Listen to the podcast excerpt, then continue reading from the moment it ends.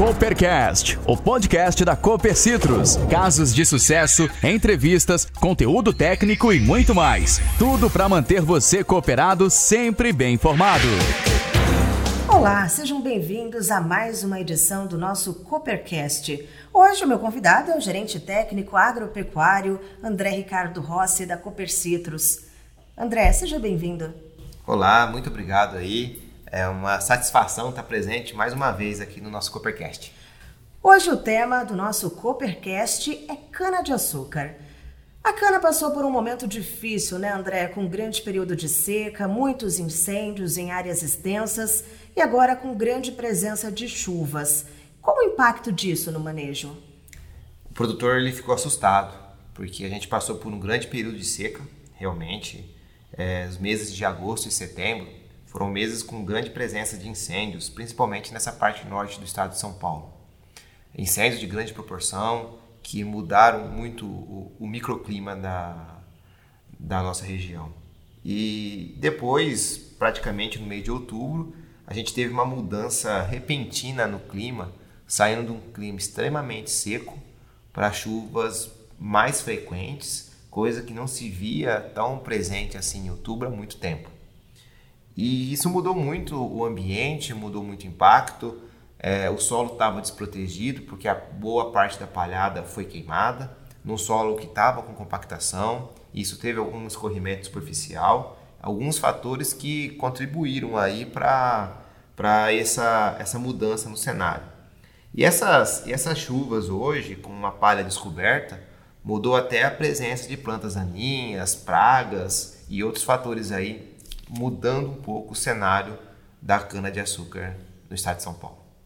Esse manejo de plantas daninhas que você citou necessita de algum cuidado especial? O cenário mudou. Quando a gente tem palha, ela, ela protege o solo e a gente tem uma, uma presença de plantas daninhas mais específica.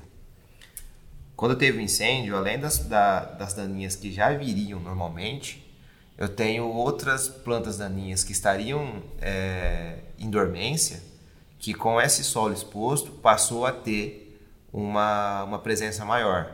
Então, a, vai ficar mais complexo ainda o controle de plantas daninhas, ainda mais num ano como esse, com falta de algumas moléculas. E no quesito de pragas, o produtor deve ficar mais tranquilo porque muitas áreas tiveram incêndio? Juliana, então, pensando em pragas, é, algumas pragas é, são favorecidas aí com a palha. Cigarrinha é favorecida com a palha, a umidade no pé da cana ajuda muito no seu desenvolvimento. Os fenófilos, que é uma praga presente em todo o estado de São Paulo, ele é muito favorecido também. Então, o fogo, de certa forma, ele vai matar um pouco de, de, de ovos que tem e dar uma, uma baixa populacional. Porém, não foram todas as áreas queimadas. Teve talhões que foram queimados metade, teve produtor que teve apenas uma área queimada, teve áreas, grandes áreas extensas ainda que a palha está disponível com essas chuvas, vão contribuir para o desenvolvimento de cigarrinha e outras pragas. Então, eu não, eu não ficaria 100% tranquilo não.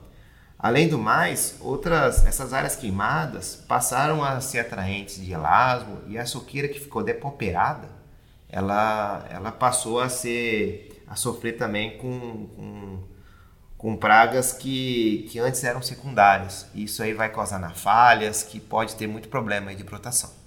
André, você citou sobre a falha de brotação nas soqueiras. Como agir nessa situação? E como a Cooper Citrus pode ajudar o cooperado na tomada de decisão? O produtor fica naquele impasse, né? É, reformo ou não reformo? Essa soqueira não veio como deveria vir. É, só que a gente não tem uma métrica no olho para saber se vai reformar ou não. Então, nesse, nesse quesito, análise remota e ferramentas de agricultura de precisão que conseguem medir o índice de vegetação e, e as falhas seriam interessantes aí para uso do produtor. A Copertitos com, com imagem de satélite hoje consegue verificar é, a evolução temporária do canavial, como que está sendo a, o índice de falhas, se esse canavial está indo bem em relação ao ano passado ou não, se essa área está boa em relação ao talhão vizinho. Então todas essas ferramentas, essas informações, podem servir muito de apoio ao cooperado nessa tomada de decisão que é tão difícil.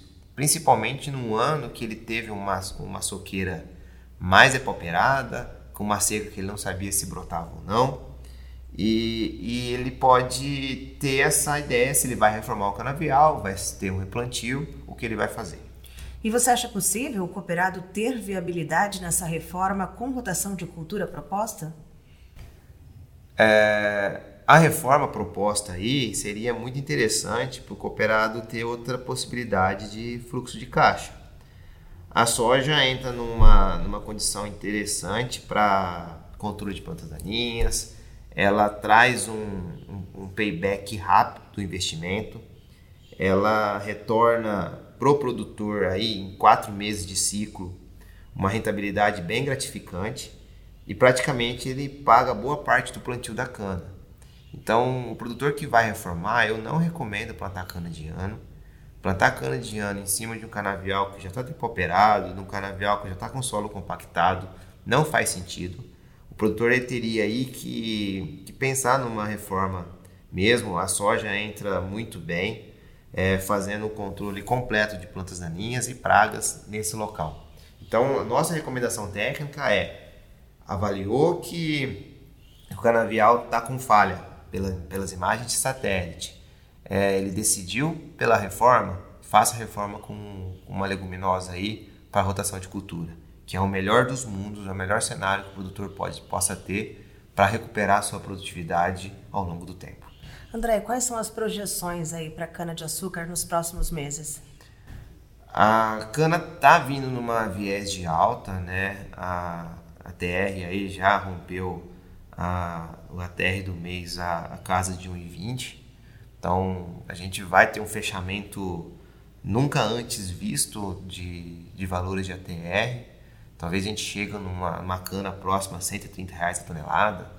140 reais a tonelada, que aí vai depender do fechamento de, de março.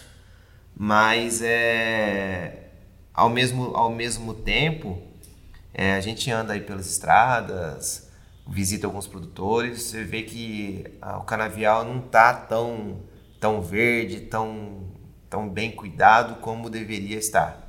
É, alguns cooperados que a gente tem acesso, dá alguma assistência técnica, eles estão até satisfeitos e fizeram um bom manejo nutricional da soqueira. Porém, algumas áreas estão deixando, deixando a desejar. E será que a gente vai ter uma, uma, um volume de cana disponível no futuro? Não sei te falar isso, Juliana. Só o tempo nos dirá e a safra de 2022 vai ser uma grande incógnita. O preço de 2021 está bom, mas se 2022 não tivermos preço e não tivermos produção, produtor vai ter um cenário aí preocupante que ele vai ter que fazer uma gestão muito boa dos seus custos de produção. André, são observações bem importantes. Lembrando que a Cooper Citrus está sempre à disposição do cooperado, com serviços, toda a área do Departamento de Tecnologia Agrícola. Fala um pouquinho para a gente dessa área e como o Departamento de Tecnologia Agrícola pode contribuir com o produtor de cana-de-açúcar. A cana-de-açúcar, é, a gente até brinca que é uma das culturas que mais tem, tem acesso à tecnologia desenvolvida pelo time da Cooper Citrus, né? Então, da parte agronômica, todo o time de especialistas está tá focado, conhece bem a cultura, é, pode ajudar muito o cooperado na tomada de decisão, na escolha do melhor insumo, na, pensando na sua longevidade de soqueira. É, a gente, desde o do início do planejamento, temos o time de de agricultura de precisão aí, que faz o planejamento do, do melhor tiro, da melhor, melhor área para se plantar, depois de um voo de vante, que se faz todo o planejamento para se obter menores manobras. Então, a gente pode ajudar no rendimento operacional também. Aí dá para a gente avaliar o crescimento do canavial com biomassa. Em casos de áreas com grandes infestações, dá para a gente mapear a planta daninha depois de mapeadas as plantas daninhas, dá para fazer pulverização com drone. Então, a gama de serviços dentro da cana-de-açúcar é bem completa. E tudo isso para ajudar o produtor na sua condução, no seu, na sua gestão de custos e principalmente no, na sua, no seu aumento de, de rentabilidade aí na lavoura. Então, toda, toda a cadeia da cana aí, de, da porteira para dentro, a Coopercis consegue ajudar o cooperado. Isso é gratificante de ver. André, quero te agradecer por mais um bate-papo aqui no nosso Coopercast. Muito obrigada pela sua participação. Eu que agradeço a oportunidade, é, que venham mais episódios como esse. Eu acredito que, que a gente está conseguindo levar aí um bom resultado e uma boa informação ao nosso cooperado. Muito obrigado, Juliana. Obrigada a todos os ouvintes. Coopercast e Cooper Citrus fica por aqui. Um ótimo dia para você e até a próxima. Coopercast, o podcast da Cooper Citrus.